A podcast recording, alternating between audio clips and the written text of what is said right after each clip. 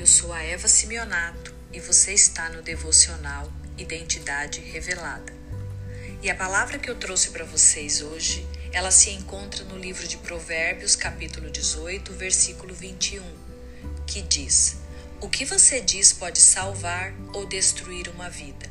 Portanto, use bem as suas palavras e você será recompensado. Então, há poder em suas palavras.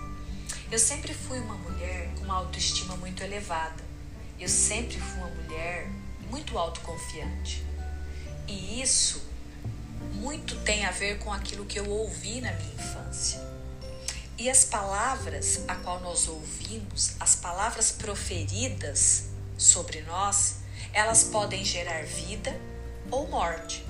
As palavras elas são como sementes e são sementes para tudo. As palavras derrubam, mas as palavras levantam. As palavras curam, mas também machucam. As palavras abençoam, mas também amaldiçoam.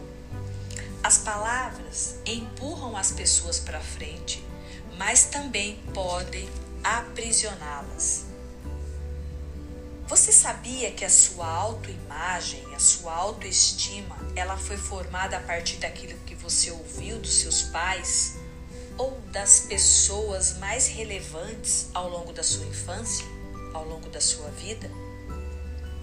As palavras, elas formaram a nossa autoestima.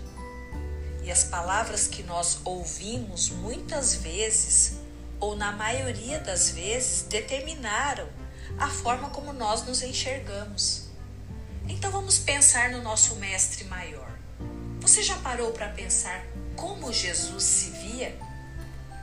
Tudo que você coloca depois do eu sou te define. E essa frase é muito verdadeira para que possamos refletir em muitas atitudes e ações nas nossas vidas. Jesus, o nosso mestre, ele afirmava categoricamente eu sou o bom pastor.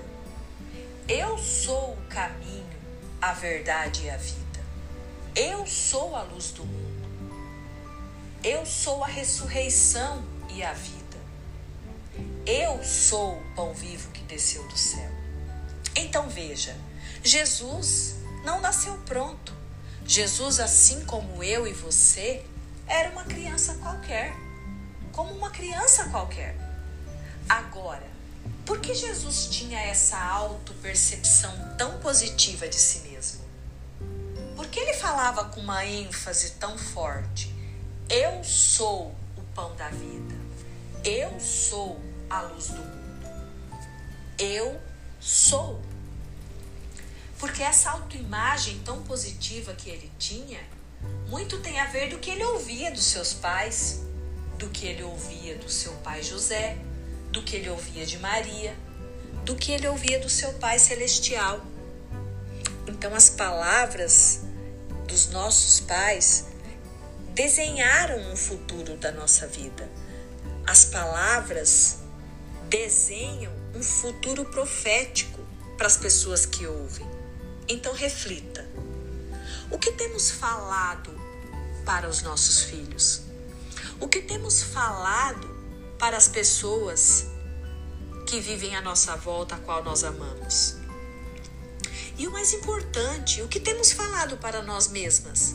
O que temos falado de nós? Você pode ser uma semente de bênção na vida de outras pessoas com a sua autoimagem positiva, com a sua autoconfiança, dizendo palavras que abençoam. Então, diga com todo o poder: eu sou abençoada para abençoar outras pessoas.